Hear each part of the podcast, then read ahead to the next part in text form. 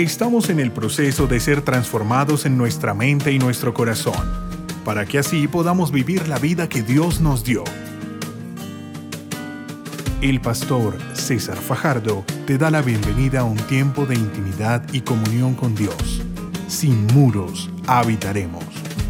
Hoy yo quiero tratar un tema eh, muy puntual, quiero hablar exactamente sobre eh, rivalizar o cooperar. ¿Cómo se llama el tema? Rivalizar o cooperar. No sé si ustedes se acuerdan hace unos años atrás, cuando hubo el campeonato, eh, la eliminatoria para el campeonato del mundo de Rusia 2018, que jugó Colombia y Perú. Tenían esa competencia. Perú necesitaba ganar para poder eh, pasar o por lo menos ir a un repechaje con Nueva Zelanda. Y necesitaba una cantidad de goles, porque por encima de él estaba Chile.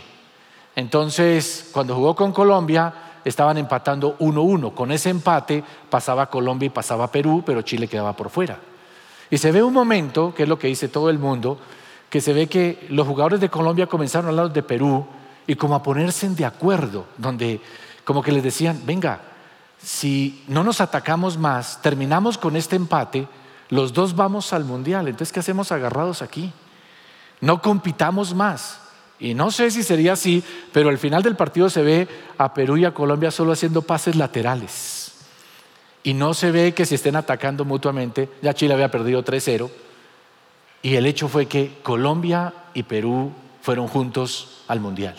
El punto es que pudieron haberse atacado y haberse todo el tiempo perseguido y hasta haber terminado de la peor forma. Pero cuando lograron ponerse de acuerdo y cooperaron mutuamente, los dos salieron beneficiados. Creo que eh, es claro para nosotros entender que en este mundo actual se promueve mucho la competencia, pero con la competencia se está promoviendo la rivalidad. Es decir, eh, cuando yo compito con otra persona, esa otra persona se convierte en mi rival en la persona que me puede causar daño y que prefiero yo causarle primero daño que ella me lo cause a mí. Uno puede hablar del deporte limpio y una cantidad de cosas, pero a la larga el otro se vuelve mi adversario, mi rival. La palabra rival es una palabra interesante porque viene de la palabra rirus, ribus, que significa río en latín. Y en los ríos antiguamente la gente venía a vivir a los ríos, pero la gente comenzaba a pelear entre ellos para determinar quién tenía el control del río, especialmente los pasos en los ríos. Entonces se hablaba de rivalis, de río, al vecino que vivía al otro lado del río. Es decir, rivalizaba conmigo o competía conmigo por los derechos sobre el río. Y ahí comenzó la palabra rivalidad, donde personalmente les digo, yo he visto en muchos años de mi vida en ministerio y en trabajos y en diferentes lugares donde constantemente existe la rivalidad, esa competencia incesante por conseguir algo. Y el problema es cuando dos personas quieren conseguir lo mismo, un ascenso de puesto, eh, conseguir una mejora en el salario, y siempre está viendo que otra persona también puede estar interesada en ese puesto, entonces automáticamente se convierte en mi rival y comenzamos los dos a competir, como diciendo, ¿quién se va a quedar con todo esto? Entonces yo viví, por ejemplo, rivalidad con algunos de mis hermanos por algunas circunstancias, situaciones. Cuando entré al colegio experimenté la rivalidad, competíamos, recuerdo especialmente un compañero que yo tenía, competíamos siempre por el primer puesto cuando estábamos estudiando. Eh, en todos los cinco años que estudiamos juntos, solamente me ganó una vez, no lo digo con orgullo, pero fue un adversario que luego hablaba, decía cosas y era incómodo. Y yo creo que todos hemos experimentado esa rivalidad en algún momento de nuestra vida. ¿Cuántos de ustedes han vivido esa rivalidad, digamos, en el trabajo? Una persona que está ahí mirando cómo le pone trabas a usted, cómo no lo deja ascender, cómo no lo deja. ¿Y cuántos de ustedes honestamente me reconocen que cuando se levantan personas así, uno pierde la paz?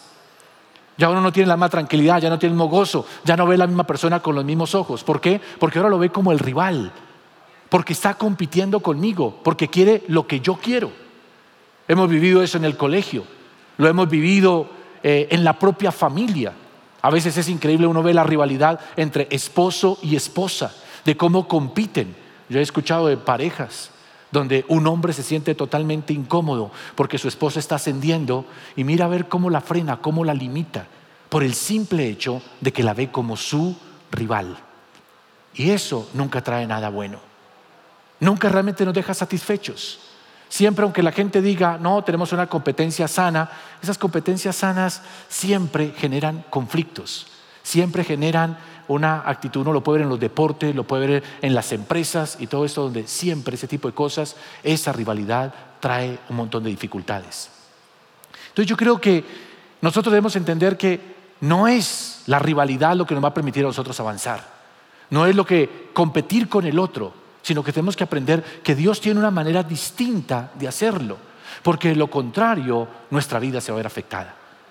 Yo cuando un momento de mi vida donde estaba trabajando, estábamos haciendo un proyecto muy grande, me colocaron conmigo, en ese tiempo también estaba Claudia conmigo, nos colocaron una pareja para que trabajásemos juntos.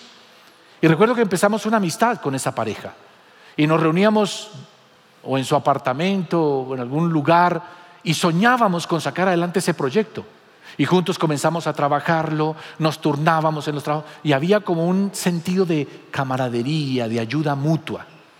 Hasta que alguien vino y le habló a esa pareja y empezó a decirle que ellos tal vez tenían más experiencia que nosotros, que ellos debían quedarse con ese proyecto y no compartirlo con nosotros, que debían desconfiar de nosotros porque en cualquier momento nosotros podíamos quitarle el proyecto y dejarlos a ellos por fuera. Y para mí fue sorpresa empezar a ver esta persona que siempre ha sido mi amigo, como compartíamos, hablamos juntos, soñamos juntos, comenzó a verme como su rival. ¿Y cómo comenzó? Comenzó haciendo una serie de reclamaciones, eh, comenzó a hablar con nuestros jefes inmediatos, eh, como sembrando cizaña. Muchas veces tuve que ir a reuniones para aclarar situaciones donde en realidad no era lo que se estaba diciendo. ¿Y todo por qué? ¿Por qué cambió todo? ¿Por qué todo se transformó en un instante? porque ya no empezamos a cooperar el uno con el otro, sino a rivalizar. Entonces yo quiero que usted entienda hoy que el vecino del río, que yo lo considero mi rival, automáticamente se convierte en mi adversario. Y un principio entre la palabra de Dios es que justamente nosotros no debemos entrar en ese tipo de contiendas con otras personas. ¿Cuántos de ustedes saben que una rivalidad entre hermanos deja muchas heridas, mucho dolor, que dura mucho tiempo? ¿Cuántos saben que esa rivalidad en nuestros trabajos, en lugar de ayudarnos a avanzar, a mejorar, nos estanca, nos amarga la vida? Porque empezamos ya no a sentir que estamos avanzando, sino estamos ahora es pendiente del otro. ¿Qué hace el otro? ¿Cómo piensa el otro? ¿Está haciendo lo correcto? ¿Está haciendo lo incorrecto? Y mi vida comienza a volverse miserable simplemente por ese hecho. ¿Por qué? Porque yo empiezo a actuar más en mi carne para competir con el otro que en amor buscando colaborar con el otro. Y tal vez nosotros debemos ser conscientes, usted y yo debemos ser conscientes que nosotros vamos a avanzar mucho más si nosotros nos pusiésemos de acuerdo y tuviesen en nuestra mente, en nuestro corazón una mentalidad, ganar, ganar. ¿Cuántos creen que todos podemos ganar? Porque no necesariamente para que una persona sea ascendida, otro tiene que ser despedido. No necesariamente para que yo gane dinero, otro lo tiene que perder. Porque en el mundo de los negocios se ve muchas veces así de esa manera. Usted tiene que perder dinero para que yo gane. Pero ¿cuántos saben que se puede ganar, ganar? Y cuando nosotros lo entendemos de esa manera, entonces empezamos a darnos cuenta que la cooperación es mejor que la rivalidad. Y Cristo lo entendió así. Uno cuando lee la Biblia va a encontrar que la Biblia está llena de rivalidades. La rivalidad que tenía Jacob con su hermano Esaú. La rivalidad entre Lea y su hermana Raquel, donde las dos competían. ¿Quién le daba más hijos a su esposo para ganarse el favor de su esposo? Las dos querían el favor de su esposo. ¿Y qué hacían entre ellas? Creían que dándole hijos. Y por eso Jacob miraba con buenos ojos a Raquel porque se había enamorado de ella y menospreciaba a Lea. Y dice que el Señor tuvo misericordia de Lea y le dio un hijo. Y eso amargó a Raquel. Tanto que Raquel comenzó a presionar a Jacob, dame un hijo, dame un hijo. Y Jacob le dijo, yo qué culpa tengo que tú no puedas tener hijos. Entonces desesperada Raquel agarró a su criada y le dijo, venga, duerma con mi criada, tenga relaciones sexuales con ella y cuando le nazca el hijo yo lo recibo y ese va a ser mi hijo, yo te lo doy como si fuera mi hijo. Y así lo hizo. Entonces Lea, para no quedarse atrás, también le dio la criada que ella tenía y se la dio también a Jacob. Así que Jacob andaba feliz con cuatro mujeres. Y eso duró por años y años, esa rivalidad, simplemente porque pensaron que obtener el favor de Jacob era simplemente atacándose la una a la otra. Eso es una actitud que constantemente nosotros vemos en nuestra familia, en el trabajo, con los amigos, en la iglesia. Vemos constantemente esa rivalidad y eso no es lo que quiere Dios. Yo quiero que usted vaya conmigo a Marcos capítulo 3, verso 24 y 25. Dice, si un reino está dividido contra sí mismo, ese reino no puede mantenerse en pie. Si una familia está dividida contra sí misma, esa familia no puede mantenerse en pie. Cuando uno lee el contexto de este pasaje, es los judíos vienen a acusar a Jesús de que él está echando fuera demonios por el poder de Satanás. O sea, Satanás echando fuera a Satanás. Y el Señor les dice, no sean ridículos. Eso no puede ser así. Ni siquiera el mismo diablo se divide. Porque si el diablo se divide y el mismo diablo echa fuera sus demonios, pues sencillamente eso es un reino dividido y no se va a mantener. Y el Señor agrega una cosa más, una casa, es decir, una familia que compite entre ella, que está dividida, tampoco se va a mantener en pie. Al contrario, el Señor lo que muestra es los demonios van a estar unidos, a pesar de que en el reino de las tinieblas hay odio, en el reino de las tinieblas hay resentimiento y amargura. Ellos a la hora de enfrentarse contra Dios se juntan se unen. Aún los malos se unen para hacer lo malo. Y el Señor lo que les dice es, si yo vengo a echar fuera demonios, lo he hecho por el Espíritu de Dios. Es decir, lo que está diciendo Jesús es, yo me he unido con el Espíritu Santo. Y los dos trabajamos juntos. Yo doy la palabra, la autoridad y el Espíritu Santo viene y hace el milagro y muestra el poder, porque nosotros cooperamos juntos para extender el reino de Dios. Lo que está diciendo el Señor es, los reinos trabajan juntos. El de las tinieblas trabaja juntos y si nosotros queremos derrotar el reino de las tinieblas, también tenemos que trabajar juntos. De ahí que uno ve esa armonía entre Cristo y el Padre. Yo no hablo nada por mi propia cuenta, sino lo que el Padre me dice. Y Cristo trabajaba en colaboración con el Espíritu Santo. Y esa armonía, esa cooperación mutua, fue lo que permitió que Cristo estableciese el reino de Dios en la tierra cuando Él estuvo viviendo como hombre. Ahora el Señor luego, cuando usted lee Juan capítulo 17, es una oración donde el Señor ora porque nosotros seamos uno con Él como Él es uno con el Padre y ora para que los que se junten también tengan el mismo espíritu, de tal manera que todos estén en unidad. Se llama la oración de la unidad, donde básicamente lo que Cristo pide es que sus hijos estén juntos, se colaboren mutuamente, se ayuden mutuamente. Y uno comienza a darse cuenta que el reino de Dios, ¿cuándo avanzó? ¿Cuándo conquistó? Cuando todos se ponían juntos. Pentecostés, por ejemplo. Dice que vino el Espíritu de Dios, los bautizó en otra lengua, les dio poder, les dio autoridad. Dice cuando estaban unánimes y juntos. La palabra unánimes y juntos significa juntos porque se reunían en el mismo lugar, pero unánimes porque tenían el mismo propósito, los mismos objetivos, y ahí vino el Espíritu Santo. Cuando vivieron la persecución, ¿qué pasó cuando vino la persecución? Dice que rápido se juntaron, oraron los unos por los otros. Y el Espíritu de Dios vino y lo llenó con poder. Cuando Pablo fue enviado a predicar, la iglesia estaba junta, reunida, y oraron. Y luego le pusieron las manos a ellos y los enviaron, los apoyaron, eh, se brindaron esa cooperación mutua. Cada vez que el reino de Dios se extendió, siempre fue un acto en el cual la iglesia decidía ponerse de acuerdo y trabajar juntos en pos del mismo propósito y de la misma visión.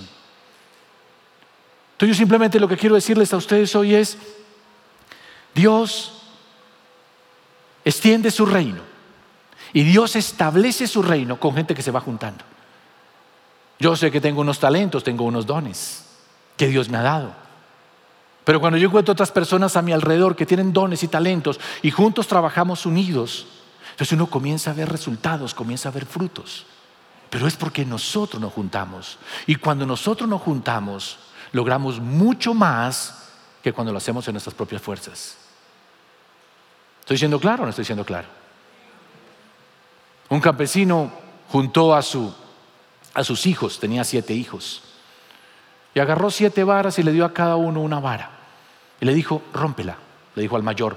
Y el mayor, eran gente de campo muy fuerte, fácilmente rompió la vara. Luego le dijo al otro y la rompió y hacía el tercero hasta el séptimo. Y después de que rompieron las siete varas, él agarró otras siete varas, pero esta vez las puso juntas. Y se las entregó al mayor y le dijo, rompe las varas. Y a pesar de que era un hombre fuerte, intentó romper esas siete varas y no pudo. Luego al segundo, luego al tercero. Y ninguno de ellos pudo romper las varas. Y la moraleja que le dejó este padre a sus hijos fue, ustedes individualmente son mucho más frágiles y cualquiera puede venir y quebrarlos. Pero si ustedes están juntos, no van a poder ser quebrantados. Yo soy consciente que en este tiempo estamos viviendo retos, desafíos financieros, a nivel de familia. Estamos viviendo tensiones, hay presión sobre la iglesia. Hay una horda de leyes y cosas que quieren frenar nuestra fe, limitarnos en muchas cosas. ¿De qué manera vamos a salir adelante? ¿Cómo vamos a poder nosotros vencer toda esta situación? ¿Cómo creen ustedes que lo vamos a hacer? ¿Rivalizando? ¿Compitiendo? ¿Buscando lo mío sin importar lo que el otro esté pasando? ¿O cómo? ¿Cuántos están de acuerdo conmigo que es cooperando? Porque cooperando somos más. Cooperando logramos más. Y decir cooperar significa juntarnos para buscar el mismo objetivo y el mismo propósito. A Dios le agrada eso. Hay un salmo que dice que allí donde los hermanos habitan juntos, en armonía, ¿qué hace el Señor? Allí envía bendición, envía su refrigerio, envía su abundancia, envía su unción. Y yo quiero que usted entienda esto, porque yo no sé cuál sea su mentalidad, cómo es la forma en que usted ve las cosas. Pero cuando usted cae en la trampa de que si yo critico a una persona, si yo busco la caída del otro, me va a levantar eso a mí, usted está equivocado. Si usted piensa que porque alguien pierde usted va a salir ganando, usted está equivocado. O cuando usted compite, tal vez aún con su propio cónyuge, diciendo, yo necesito ganar más dinero que él o que ella para sentirme más seguro, hermano, usted no está en el espíritu que realmente Dios quiere está rivalizando. Y eso es del enemigo. Y eso es lo que el diablo quiere porque así logrará quebrarnos. Pero si estamos juntos, trabajando por lo mismo, apoyándonos mutuamente, no seremos vencidos. Por eso yo quiero que usted hoy simplemente coloque esto en su corazón. Si usted quiere realmente empezar a cooperar, tiene que cambiar su manera de pensar.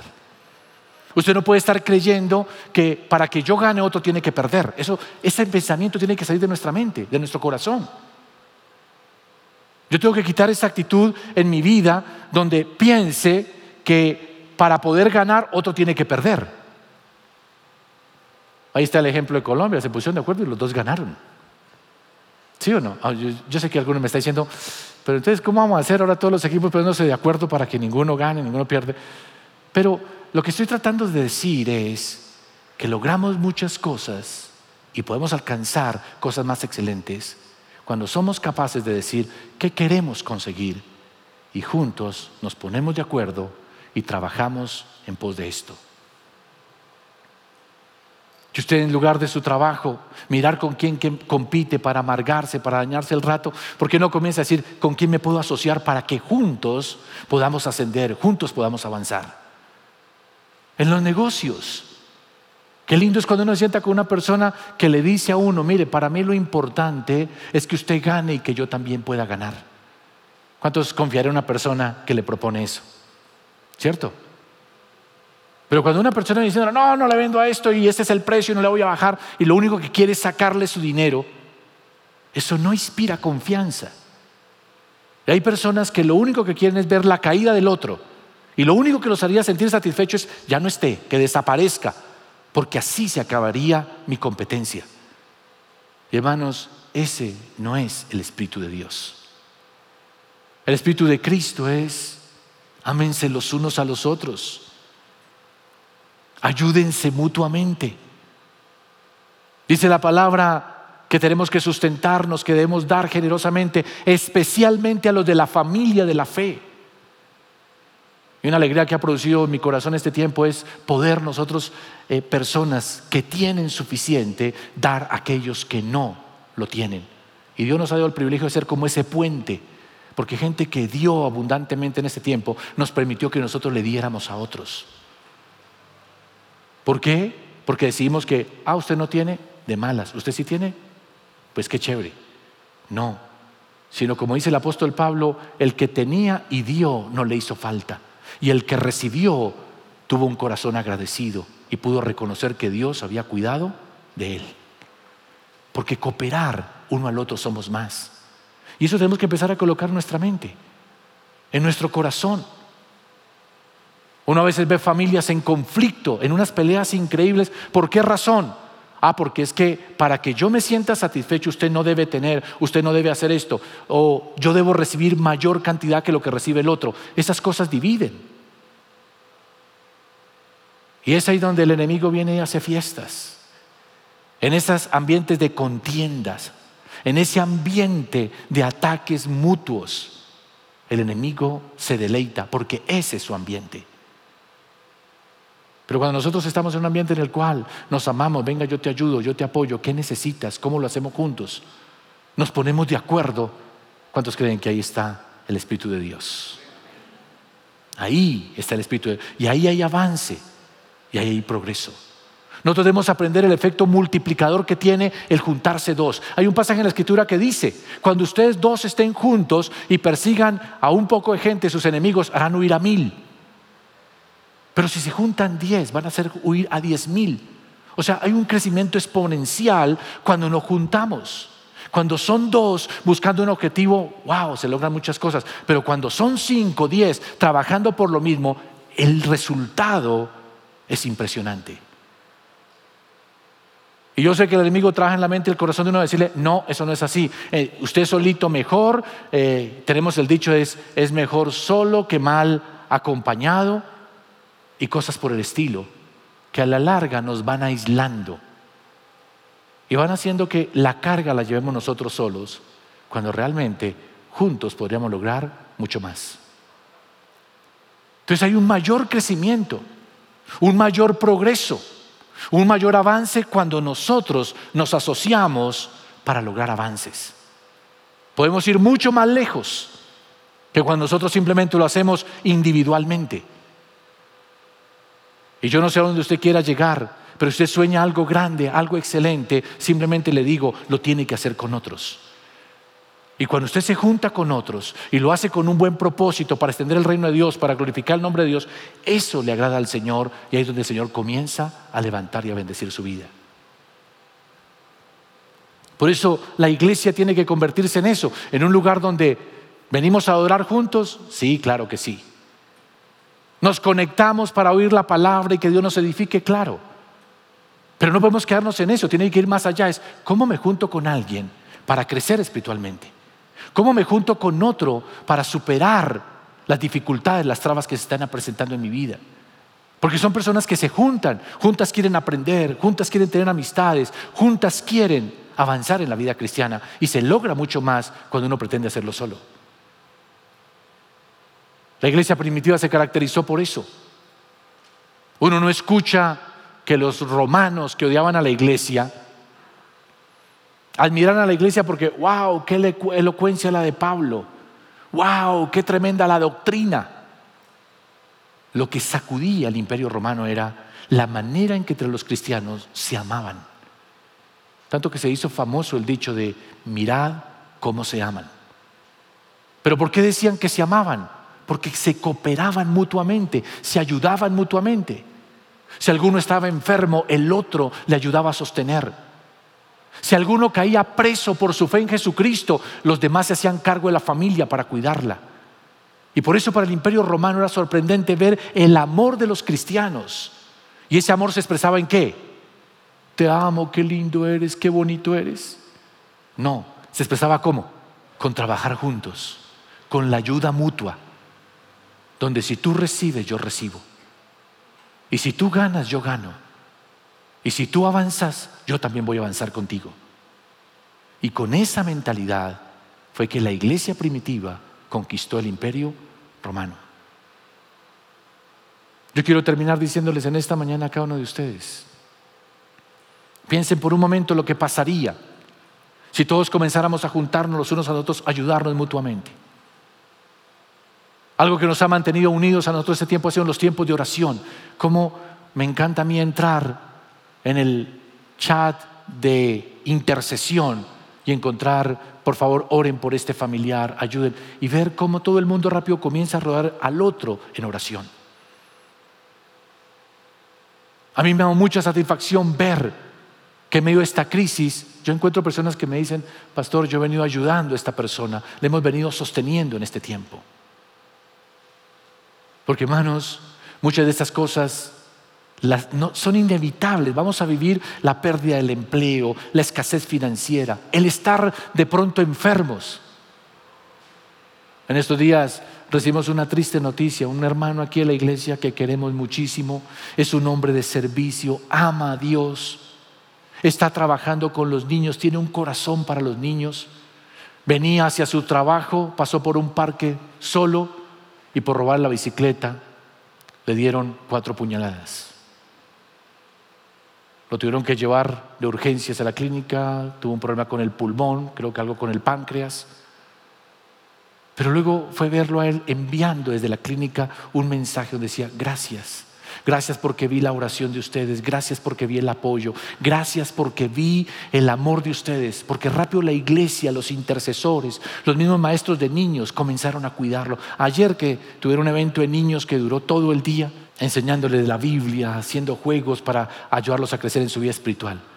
Pero ¿qué me impactó? Escuchar a los niños en el tiempo de intercesión, porque a las 3 de la tarde tuvieron un tiempo de intercesión Niños diciendo, Señor, por favor, sana Uldarico, cuídalo. Los niños también empezaron a cooperar con la salud de ese hermano orando por él. Piense cuánto podríamos lograr si todos empezáramos aquí a juntarnos para decir, ok, vamos a ganar los perdidos. Todos vamos a contribuir. Yo no soy bueno enseñando, pero soy bueno haciendo determinadas cosas que podemos repartirle a los nuevos. Yo no soy bueno predicando, pero puedo contribuir financieramente porque a mí me va muy bien en mis finanzas para que podamos ganar a otros para Cristo. Y si cada uno comenzara a aportar, ¿cuántos creen que podríamos ganar muchas personas para el Señor Jesucristo? Seguramente ganaríamos a mucha gente. Si todos nos juntáramos para decir como grupos, yo necesito que mi grupo crezca, esta persona sabe cómo hacerlo, me ayudaría que viniera y me compartiera. Y viniera alguien y le ayudara y le cooperara cómo hacerlo. Y nos ayudáramos mutuamente en todos los aspectos. Hermanos, el mundo diría, wow, esta gente qué unida es, cómo se aman, cómo se ayudan mutuamente y cómo juntos avanzan. Les garantizo que eso sería lo que realmente impacta al mundo. Y si le soy sincero, yo le vengo orando al Señor por eso. Danos una iglesia conforme a tu corazón. Y yo estoy enseñando esto justamente porque Dios lo puso en mi corazón. ¿Quieres que yo bendiga la iglesia? ¿Quieres que yo traiga bendición? ¿Quieres que yo envíe la unción? Tienen que empezar a juntarse los unos a los otros, amarse mutuamente, apoyarse mutuamente y no despedazarse mutuamente. Quiera el Espíritu de Dios que lo podamos comprender. Quiera el Espíritu de Dios que renovemos nuestra mente, porque si nosotros lo logramos, hermanos, estaremos avanzando, todos estaremos ganando, pero lo más importante, estaremos creando un ambiente para que el Espíritu de Dios se manifieste en medio de nosotros. Porque hermanos, Juntos somos más. Si cooperamos el uno con el otro, podremos avanzar. Pero si nosotros mismos nos hundimos, nosotros mismos nos atacamos, nosotros mismos buscamos despedazarnos, hermanos, no será la presencia del Espíritu Santo en medio de nosotros, sino justamente el enemigo y eso es lo que Él quiere. ¿Cuántos están conmigo para no darle gusto al enemigo, sino darle gusto al Espíritu de Dios? Por favor, incline su rostro, cierre sus ojos y juntos vamos a hablar con el Señor. Vamos a pedir que su presencia venga sobre nuestras vidas. Yo quiero que ahí donde tú estás, mires al Señor y le digas, Señor, aquí estoy. Quiero que renueves mi mente, Señor. Dile eso al Señor de corazón. Renueva hoy mi mente. Permíteme entender tu propósito para mi vida. Comprender cuál es el plan que tú tienes para mí. Y si tú escuchas la voz del Señor, te dirá que tú eres parte de un cuerpo Eres miembro de un cuerpo, no eres tú solo, son otros contigo. Y Dios te dio unos talentos, unas habilidades, unas capacidades, para que con ellas tú cooperes con otros. Pero otros tienen talentos y habilidades que el Señor les ha dado para que cooperen contigo. Y si decidimos en nuestro corazón mutuamente ser uno con Cristo y ser uno entre nosotros, Dios va a hacer prodigios y milagros y maravillas en medio de nosotros. Delante de ti estamos, Señor, y tú conoces nuestro corazón. Permítenos entender que esto no se trata de mí, sino de ti, Señor. De qué es lo que tú quieres. Y yo oro hoy en el nombre del Señor Jesucristo, que tú te levantes, Señor, en esta hora y derribes, Señor, las barreras, los muros que se hayan podido levantar en este tiempo, Señor, en el corazón de cada persona que me ve, que está conectada en esta hora. Padre, glorifícate, Señor, glorifícate. Y así como el Padre y el Hijo son uno solo, y tú quieres que seamos uno solo contigo, entre nosotros también seamos uno solo. Por eso en el nombre de Jesús tomamos autoridad y desechamos todo espíritu de división, contienda, ira, Señor, en medio de nosotros. En el nombre de Jesús, quebrántalo hoy, Señor, por el poder tuyo. Y restaura, Señor, el respeto, el amor y la ayuda mutua, Señor. No olvidarnos de la, muda, la ayuda mutua, como dice tu palabra. Levántate en esta hora, Señor, y tú seas derribando esas creencias equivocadas en nuestro corazón, que alguien tiene que perder para que yo gane, que alguien tiene que salir para que yo me pueda quedar, que alguien tiene que ser lastimado o herido para que yo pueda seguir avanzando. Yo te suplico, Señor, en el nombre de Jesús, que tú perdones nuestras contiendas, nuestras disensiones, nuestras envidias. Que tú perdones hoy, Señor, nuestra altivez, nuestra soberbia. Y con corazón humilde, permitamos, Señor, que ese espíritu de unidad, de trabajo juntos y de apoyo mutuo, te honren y te glorifiquen. Oro por cada persona que aún no te conoce, Señor, y que no ha entendido que es de la mano contigo, unido a ti, que tenemos la vida eterna. Oro por aquella persona que no conoce de ti, para que hoy se una a ti y siendo uno contigo, tenga la salvación y tenga la vida eterna. Señor Jesús, toca hoy nuestro corazón, toca hoy nuestras vidas. Oro por un liderazgo en unidad. Oro por un liderazgo en armonía. Oro, Señor, por unos ministerios trabajando juntos para que así, Señor, levantemos tu obra y te glorifiquemos. Repita conmigo, Señor Jesús, abro mi corazón, te recibo como mi Señor y mi Salvador. Y quiero ser parte hoy de tu cuerpo, ser parte y unirme contigo para tener la vida eterna y para convertirme en la clase de persona que tú quieres que yo sea en Cristo Jesús. Amén.